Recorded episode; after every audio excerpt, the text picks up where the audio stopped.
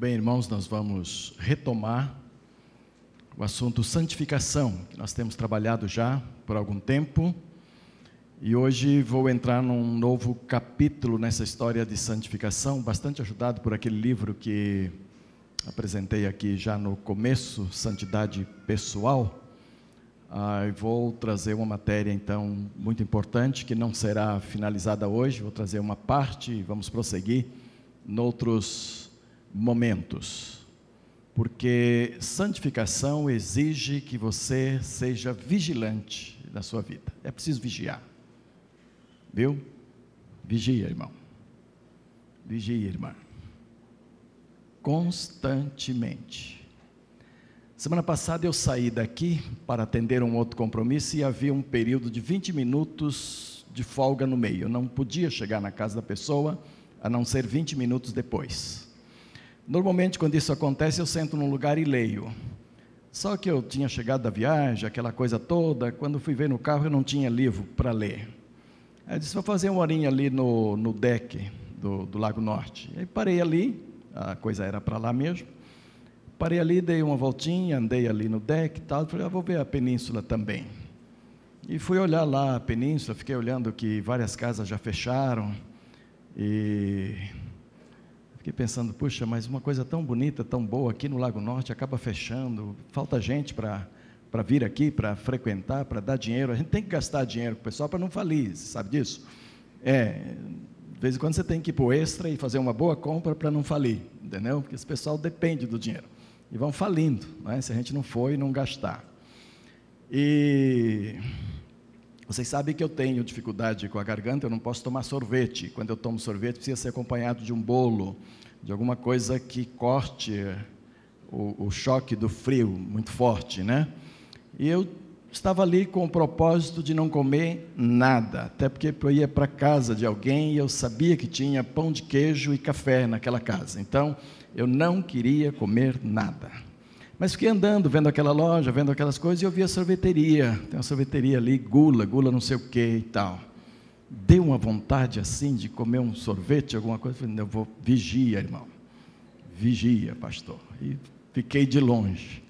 Mas fui andando, fui andando, fui andando mais, e eu acabei passando no, no onde fica mesmo o sorvete mesmo, onde dava para ver a massa ali, como é que chama aquilo? Não é? O balcão, cheio de sorvete. Aí olhei, olhei lá, aí eu vi sorvete maracujá, nossa, eu gosto de sorvete todos assim, uh, cítricos, né? Que tenha um paladar forte. Aí eu vi limão, maracujá, limão, ameixa. Falei, ah, eu vou tomar um sorvetinho.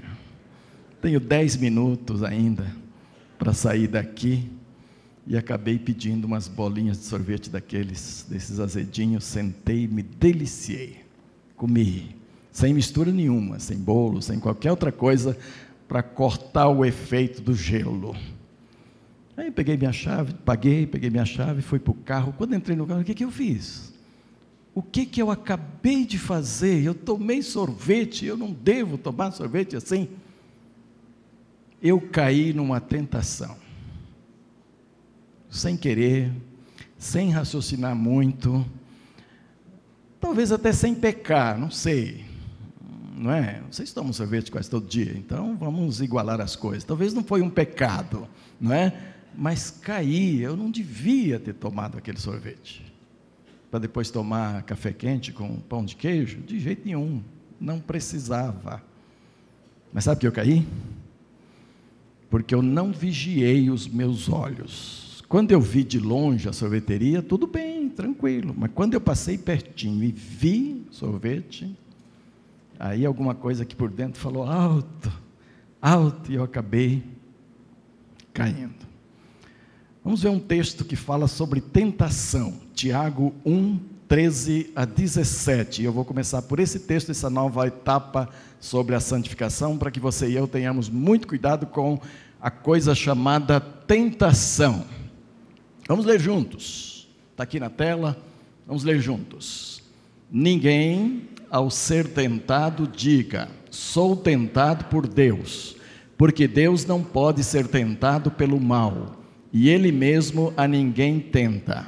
Ao contrário, cada um é tentado pela sua própria cobiça, quando esta o atrai e seduz. Então a cobiça, depois de haver concebido, dá à luz o pecado, e o pecado, uma vez consumado, gera a morte. Não vos enganeis, meus amados irmãos. Toda boa dádiva e todo dom perfeito são lá do alto, descendo do Pai das luzes, em quem não pode existir variação ou sombra de mudança. Tentação, meus amados, cair numa tentação, sofrer uma tentação, ver uma tentação, são experiências comuns a todo ser humano. Aqueles olhos ali podem representar os meus e os seus olhos. E eles estão olhando fixamente para alguma coisa, e o tempo todo os meus olhos e os seus olhos, se não estivermos dormindo ou sonhando, estamos olhando para alguma coisa. Até sonhando, a gente está olhando para alguma coisa, porque os olhos são vivos e precisam ser. E nós olhamos, olhamos o tempo todo e vemos coisas que por vezes podem exercer sobre nós uma tentação é, muito grande. Então é preciso vigiar os nossos olhos à luz desse texto. De Adão até hoje, todos experimentamos tentações neste mundo. E eu creio que aqui nós não estaremos livres destas tentações. Você pode olhar para estas figuras e imaginar quais dessas tentações se aproxima de você. E você pode imaginar coisas que eu não imaginei a, a, ao colocar essas figuras aqui. Por exemplo, aqueles dedinhos ali estão num teclado de computador, internet. Internet é uma benção. Que benção! Quantas coisas boas você pode conseguir em pouco tempo, quanta informação. Mas olha, se o dedinho dedilhar errado, quanta tentação pode vir daí. E se você não vigiar os seus olhos em cima dessas tentações, muita gente tem ido de roldão. Muita gente. E começa de forma sorrateira, muito sorrateira, mas leva mesmo, não é? Um coração cheio de dinheiro, a Bíblia diz: onde estiver o seu tesouro, ali estará o seu coração. Mil e umas direções para se buscar. Todos nós, desde Adão até hoje, sofremos tentações. E sabe, eu não creio que ficaremos livres de tentações nesta terra. Ninguém. Ninguém, ninguém, ninguém. Todos nós somos tentados o tempo todo e o seremos até que Jesus Cristo volte. Nós só ficaremos livres das tentações quando sairmos daqui. Tem gente que pensa que ficando velhinho não tem mais tentação. Ah, não. Quando eu passar dos 70, não terei tentação nenhuma. Lembra as histórias que você sabe de velhinhos? Lembra as histórias de velhinhos? Há velhinhos que roubam, e roubam sorrateiramente. Há velhinhos que cobiçam, e cobiçam fortemente. Há velhinhos que fazem propostas indecentes para as meninas, para as mulheres. Ó, oh, eu estou vendo um monte de cabeça me acompanhando ali, dizendo: é verdade, é verdade. E é verdade mesmo. Então não é a idade que vai tirar você da tentação, não.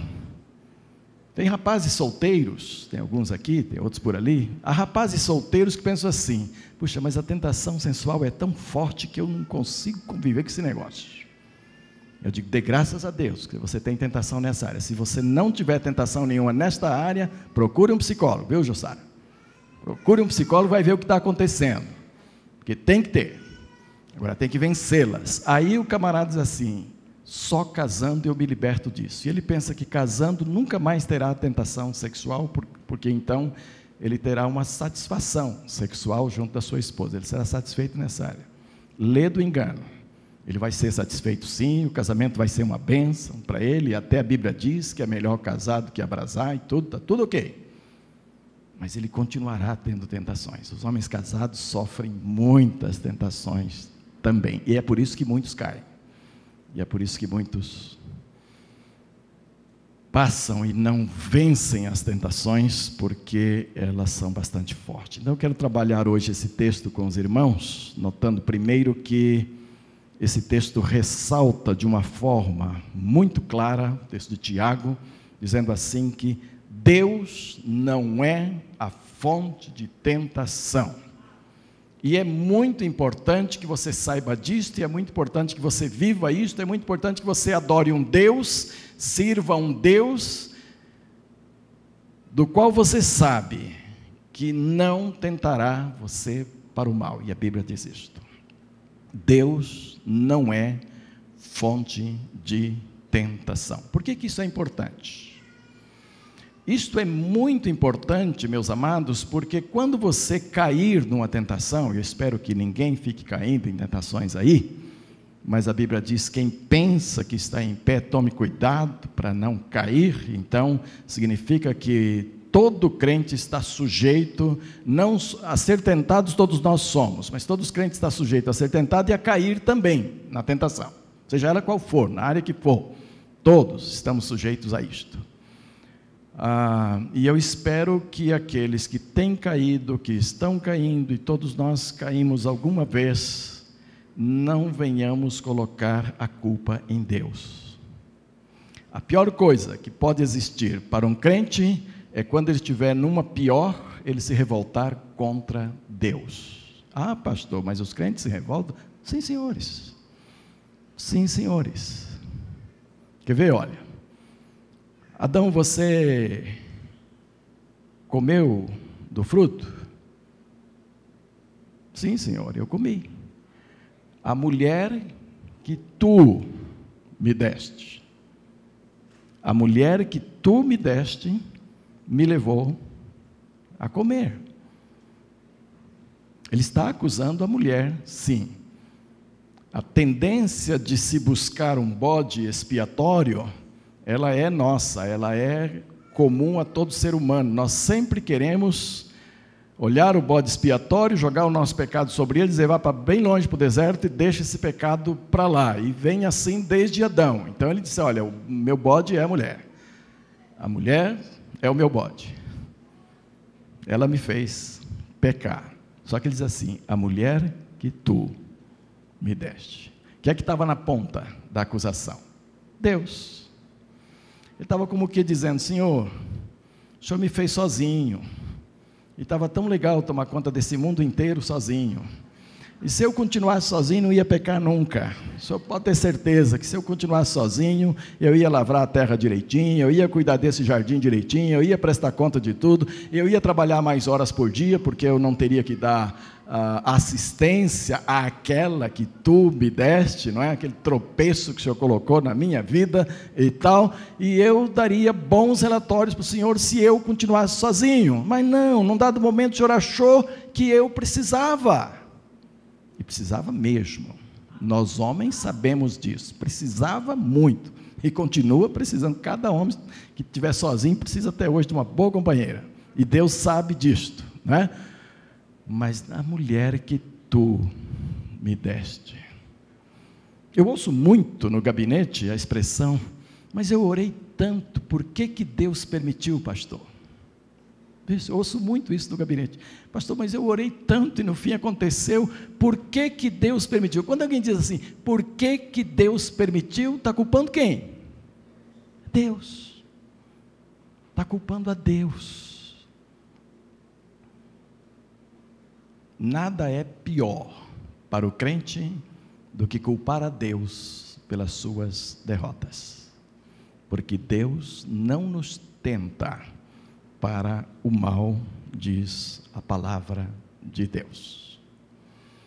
É preciso que saibamos, e saibamos com profunda convicção, que a tentação, e Tiago expõe isso de uma forma muito clara nesse versículo, que a tentação tem a sua fonte natural dentro de cada um de nós. Ali, ó.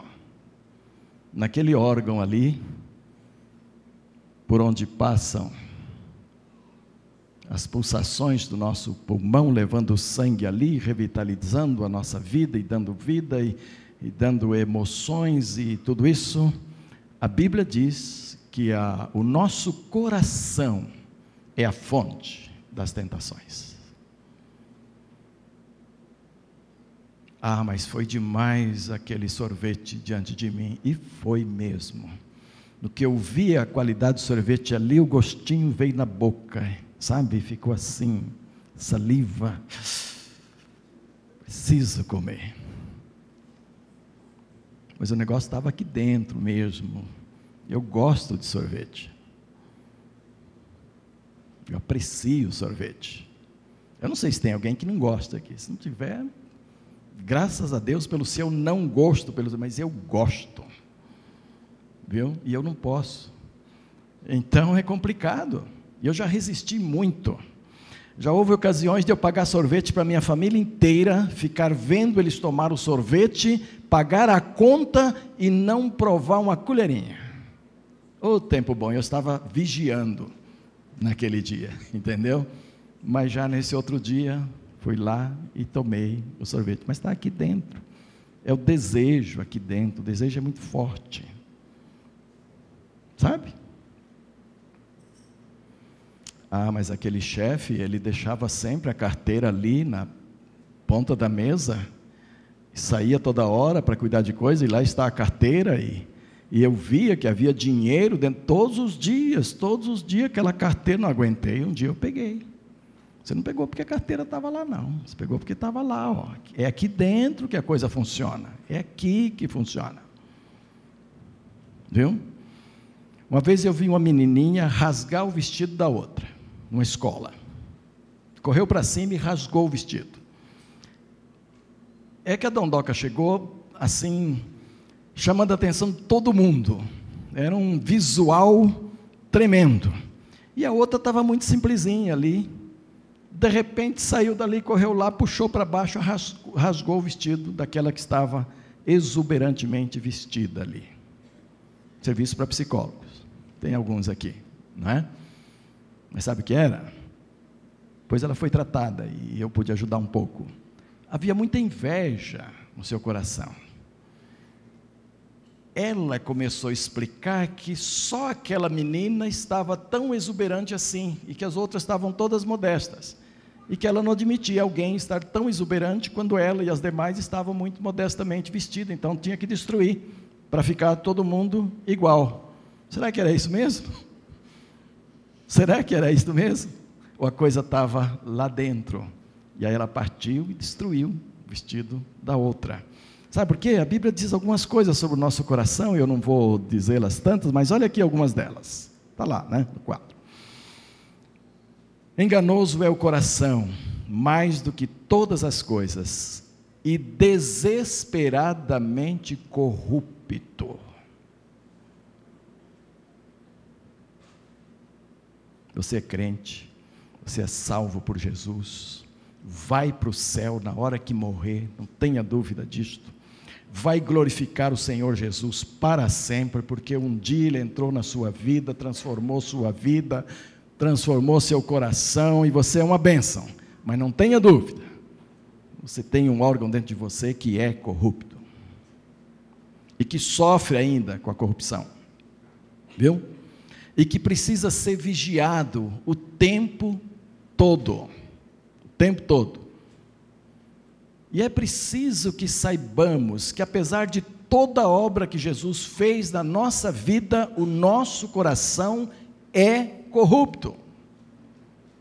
Por causa do pecado que está ali, ele é corrupto. Então ele precisa ser trabalhado com muito cuidado. Olha o que Jesus falou sobre o coração.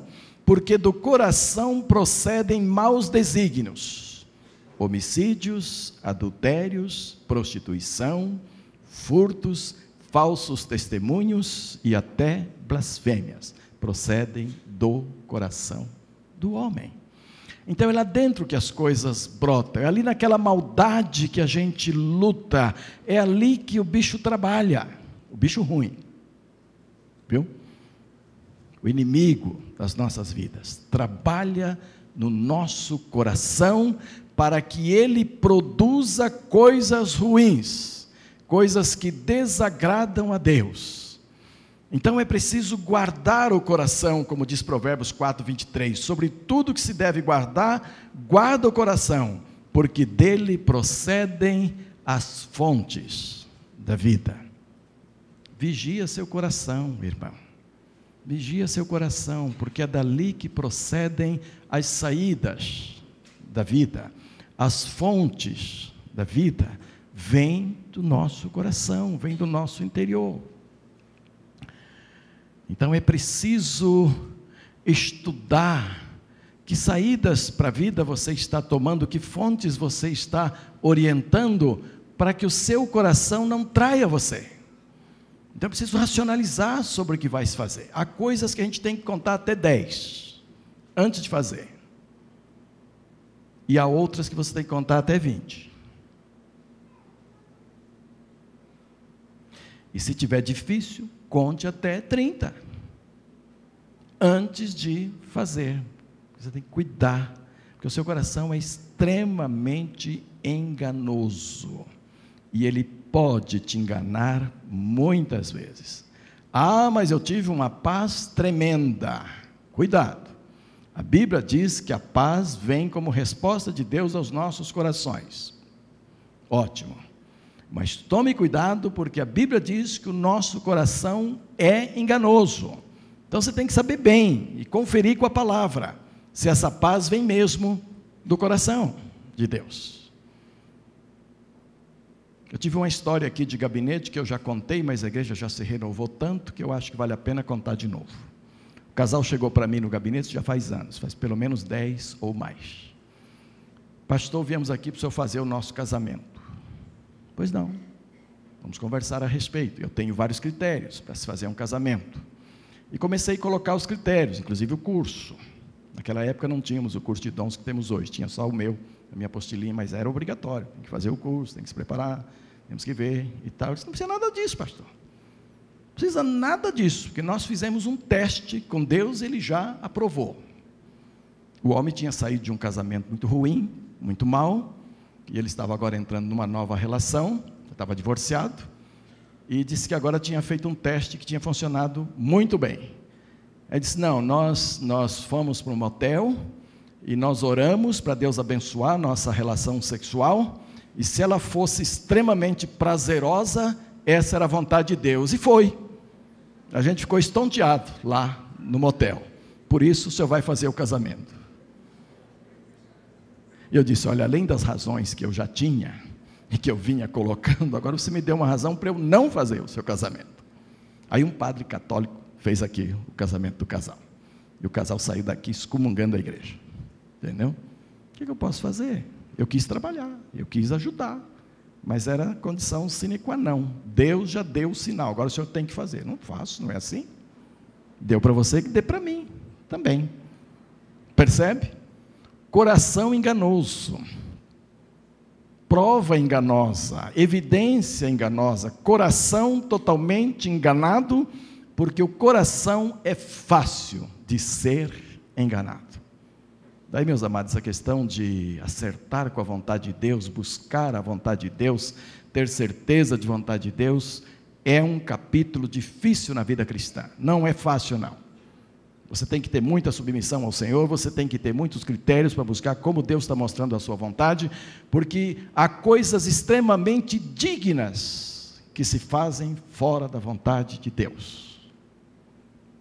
Eu conheço o caso da pessoa ir para o campo missionário fora da vontade de Deus. Acaso de pastores ser ordenado ao ministério e assumir um púlpito da igreja, fora da vontade de Deus.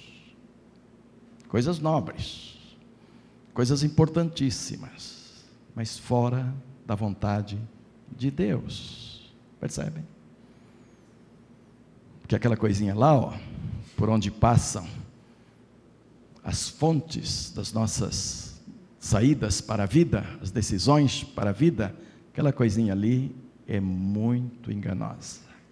O coração do homem, que é a fonte das suas tentações, Então, olha, cuidado para ficar culpando. Caí por causa disso, aconteceu por causa daquilo, aconteceu por causa daquilo, são bode expiatório que você está procurando. Fiz porque o meu coração me enganou. Fiz porque o meu coração, como coração mau, me dominou. E eu não fui capaz suficientemente para dominar o meu coração. A tentação desenvolve estágios crescentes dentro de cada um de nós, visando ao pecado. Diz aqui Tiago: cobiça, atração, sedução, concepção, parto, pecado e morte. São sete estágios que Tiago coloca aqui, dizendo que o pecado vai crescendo, a tentação vai crescendo, até estabelecer a morte espiritual da pessoa. Eu não vou pregar sobre essas coisas hoje. Eu vou pulá-las, nas próximas mensagens elas virão viu? Porque aqui, só ali a gente tem material para outras mensagens, não é? Mas quero considerar ainda com vocês o seguinte: o crente precisa resistir à tentação e vencê-la para manter o grau de santidade que alcançou até agora pelo Espírito Santo de Deus. Nós temos trabalhado essa questão da santidade e eu sei que muita gente tem buscado, muita gente está se consagrando, muita gente está eliminando pecados em sua vida. E uma das coisas que é preciso fazer para ah, manter o grau de santidade já alcançado e então partir para graus superiores ainda mais elevados em matéria de santificação, há uma necessidade de resistir às tentações. Porque elas virão. A Bíblia não disse que você não terá tentações, mas que você pode vencê-las. Isto sim a Bíblia diz. Você pode ser livre do mal, mas ele virá. Ele, este é um mundo mau. Nós estamos num mundo de muita maldade. E o inimigo está aqui, preparando tentações o tempo todo, partindo daquilo que está dentro de você. O inimigo não bola tentações dele próprio, do seu próprio pensamento, até pode fazer, porque ele é muito astuto também, mas normalmente ele parte daquilo que ele percebe em você. Por exemplo, quando ele foi tentar o Senhor Jesus, qual foi a primeira coisa que ele falou? Transforme essas pedras em pães. Olha, 40 dias sem comer, um homem que comia normalmente, que almoçava, que jantava, que comia peixe. Muita gente não sabe o que é comer peixe, não sabe como é bom comer peixe. O Senhor Jesus comia, entendeu? Então comia peixe com pão e tal. De repente, 40 dias de jejum. O diabo vem e diz: Esse homem está morrendo de fome. E ele pode transformar pedras em pães. Meus irmãos, se eu ficar três dias sem comer, eu tenho que ficar deitado tremendo. Assim. Misericórdia. Dá uma fome louca. Eu começo a tremer tudo muito antes de três dias. Não é? Aí vem o bicho ruim e diz: tem pão aqui, coma. É difícil, é complicado, é tremendo. Porque ele vem em cima daquela área que você está debilitado, daquela área que ele sabe que você pode cair. Aí como é que ele sabe essas coisas? Ele é onisciente? Não, não é não. É porque ele vive ao nosso derredor, a Bíblia diz.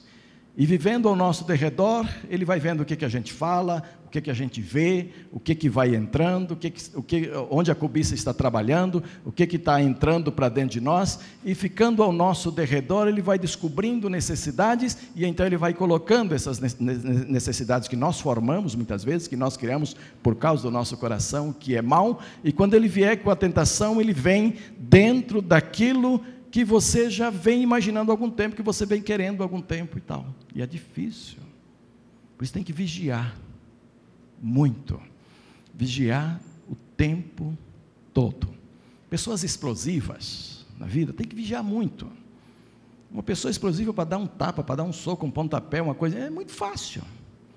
Para dar uma resposta maldita,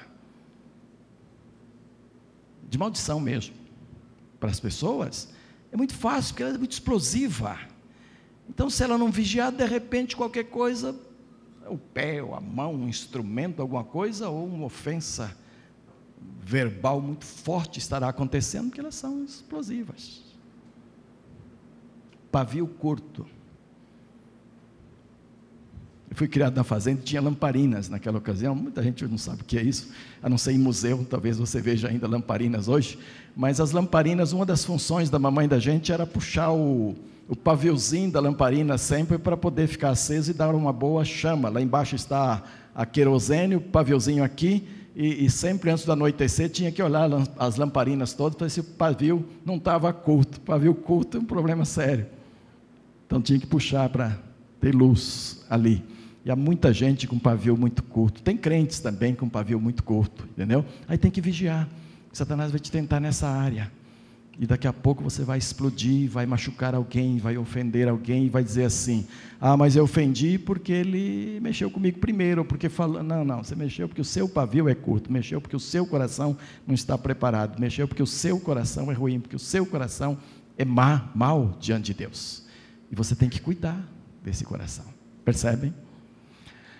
Você é vigiar pelo estado de santificação. Senão o que vai acontecer? Você vai buscando a santificação, mas você fica patinando a vida toda e não sai de onde está, porque você não está vencendo propostas do inimigo na sua vida. Né? Ah, 1 Coríntios 10, 12 e 13, versículo que eu já citei aqui, mas agora completo o texto todo. Aquele, pois, que pensa estar em pé, veja que não caia. Não vos sobreveio tentação que não fosse humana, mas Deus é fiel e não permitirá que sejais tentados além das vossas forças. Note uma coisa aqui, note uma coisa aqui. Deus não está dizendo que Ele não permitirá que você caia, por isso nunca vá para exortar a Deus ou para dizer por que o Senhor permitiu. Ele está dizendo que Ele não permitirá que a tentação seja acima das suas forças. Mas quem é que tem que usar as suas forças? Quem que tem que administrar as forças que Deus nos dá? É você. Então, se você não administra, não administra as suas forças, você cai. E por favor, não culpe a Deus por ter caído. É preciso olhar para a tentação e ao mesmo tempo dizer: Deus tem provido forças para eu vencê-la. E então exercitar esta força que vem do Senhor para vencer a tentação porque senão você pode de fato cair, não é? E o inimigo está ali, a Bíblia diz que ele está rugindo como um leão, buscando a quem possa tragar.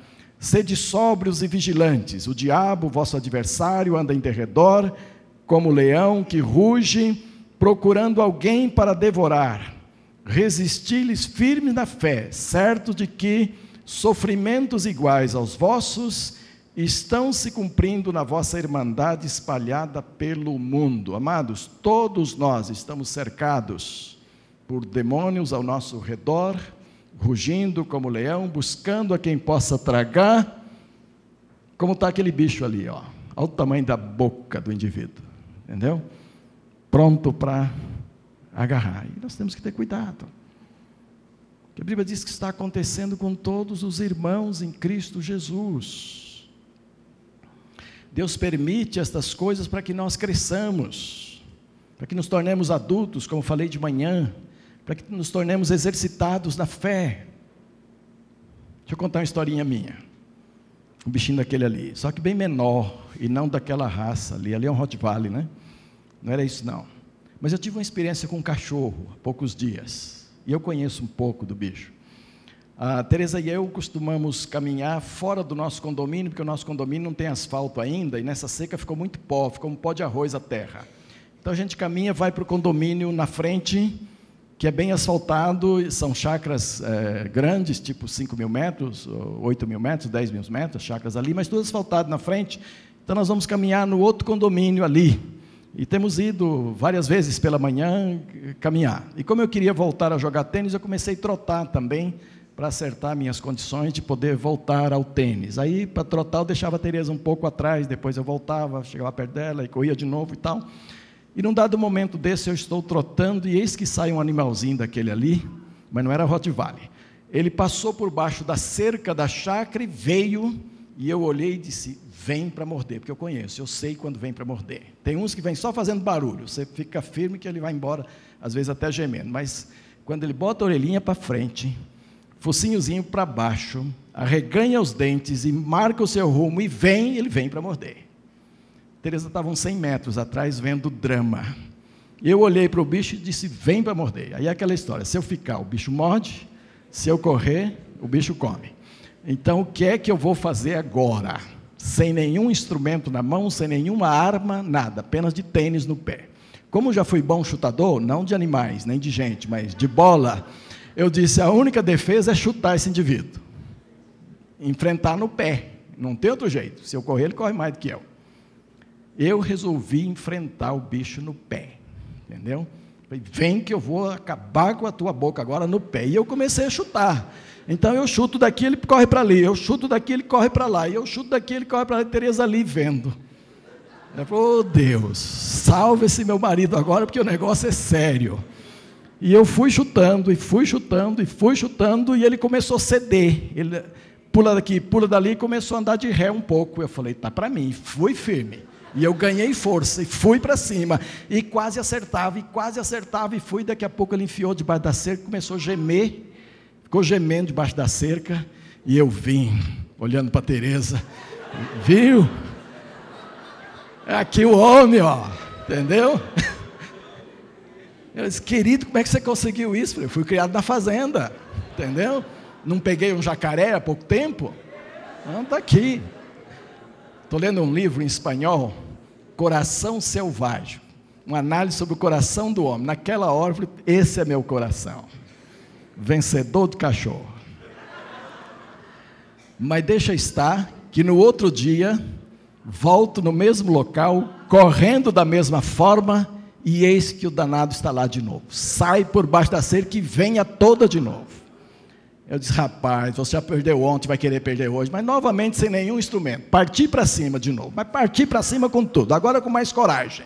Daqui a pouco ele estava debaixo da cerca gemendo. Falei, pronto, agora eu tenho domínio desse bicho.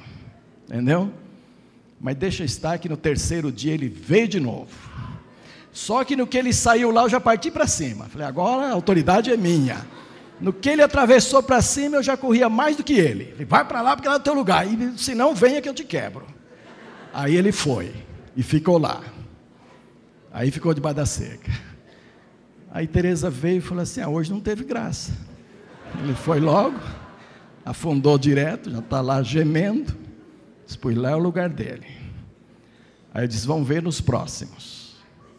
Sim, a vitória tem que ser completa, minha irmã. Vitória tem que ser completa. No outro dia, todo cheio, disse: agora vou passar junto com a esposa. Lógico.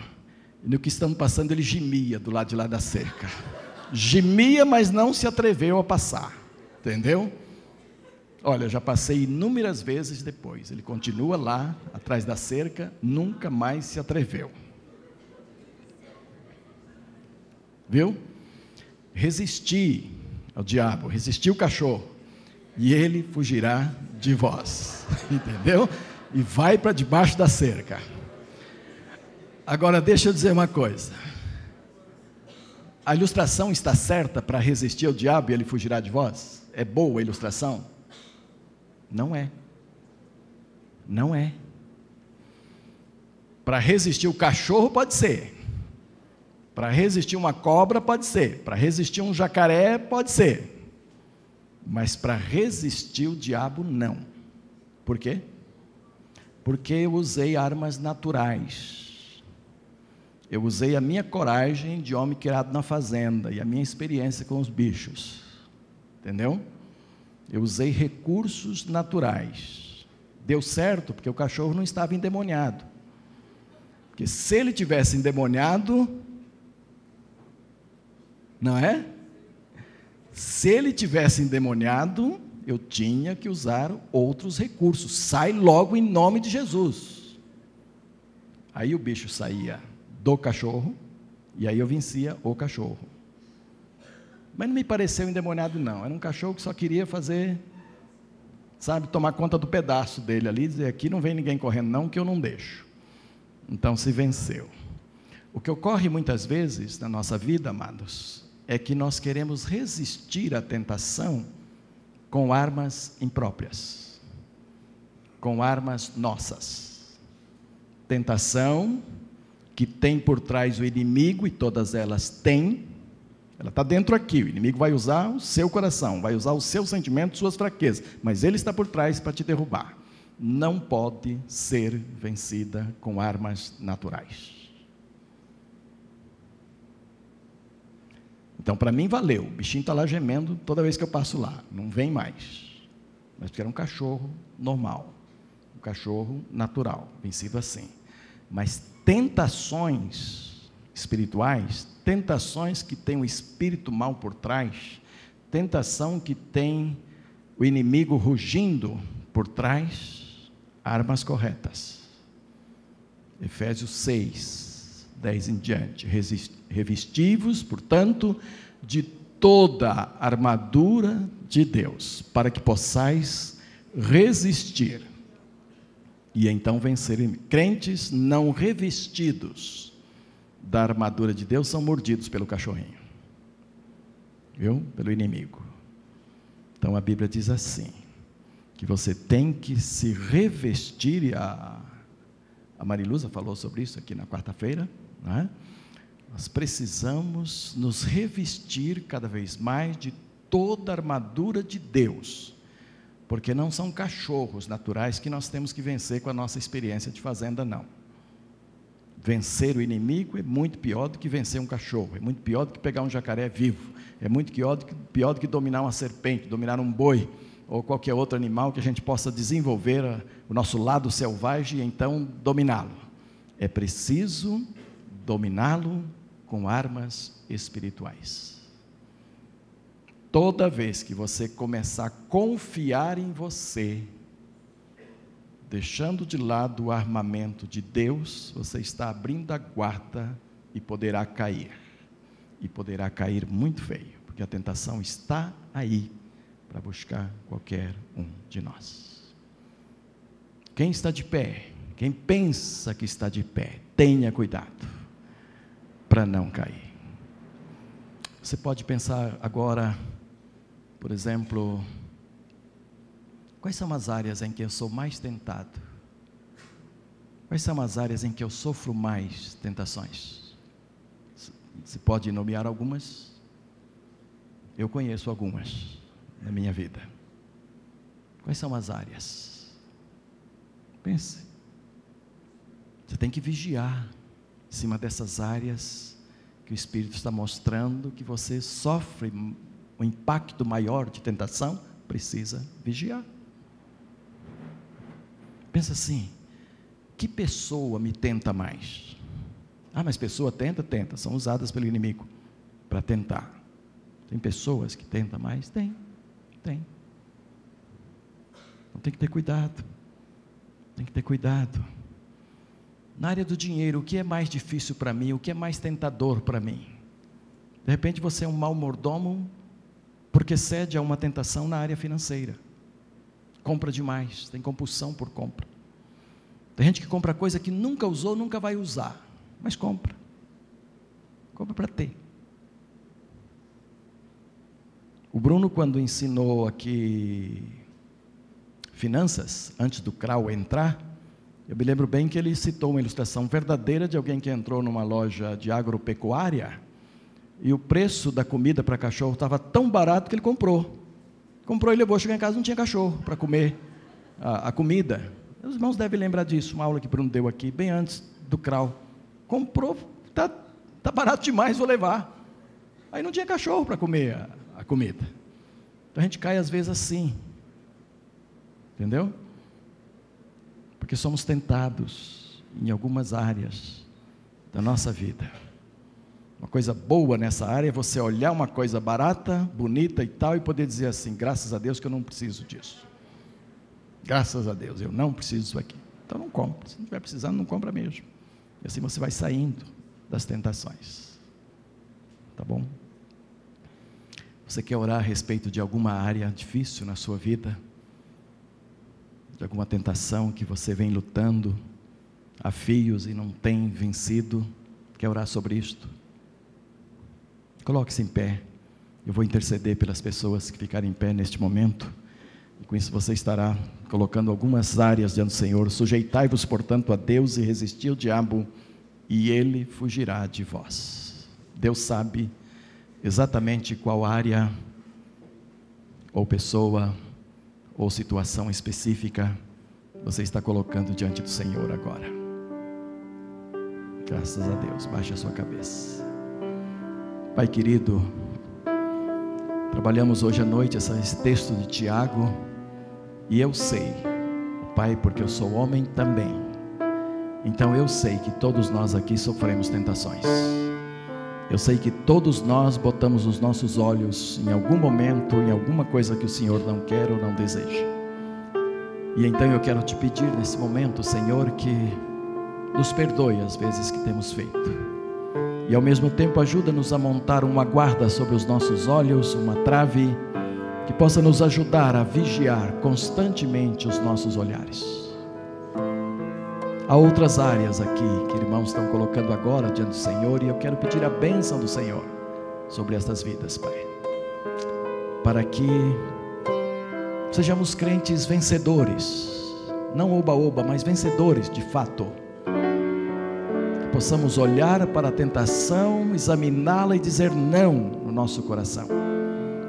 Ajude-nos a vigiar o nosso coração, de onde procede as saídas da nossa vida, as fontes da nossa vida sabendo que é um coração enganoso, sabendo que o mal reside ali, por causa da nossa velha natureza, que ainda está dentro de nós, lutando contra o nosso espírito, contra a nossa vontade de te servir. Dá-nos força, Senhor, para vigiar o nosso coração errôneo e não deixar que ele se levante contra o Senhor.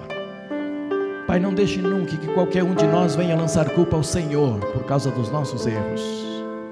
Não, Senhor, não nos permita isto, porque nós sabemos que o Senhor é a fonte das coisas boas, de toda boa dádiva para as nossas vidas. Ajuda-nos a olhar para o Senhor como aquele Pai abençoador que está pronto para nos abençoar. Mas dá-nos forças para estarmos em Ti, ó Deus, e vencer. Há muita inveja, no meio do teu povo. Se alguém aqui estiver colocando uma área dessa diante do Senhor, tenha misericórdia, Senhor. Tira a inveja do seu coração. Há muita vaidade, ó Deus, no meio do teu povo. Se alguém aqui estiver colocando vaidade, toma, Senhor, quebra, Deus, derruba, santifica. Há muito orgulho, há muita altivez no nosso meio. Pai, quebra isto, para honra e glória do teu nome, Senhor. Há muitos problemas nas áreas sensuais, sexuais muita libido não controlada diante do Senhor e diante dos homens também. Há muita fraqueza nesta área, ó Pai. Há muitas tentações que vêm de muitas fontes e a mídia está cheia delas. Guarda, Senhor, homens e mulheres, moços e moças, para que nos santifiquemos diante da tua graça mais e mais.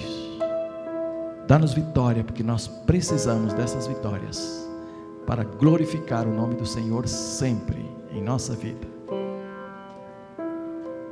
Permita, Pai, que ao sairmos hoje da tua casa saiamos edificados por termos cultuado ao Senhor, por estarmos na tua presença e possamos levar esses desafios no nosso coração para que sejamos melhores crentes amanhã do que fomos hoje e a semana que vem mais do que esta que estamos começando. Pois assim pedimos-te no nome santo de Jesus, nosso amado e querido Salvador. Amém e amém.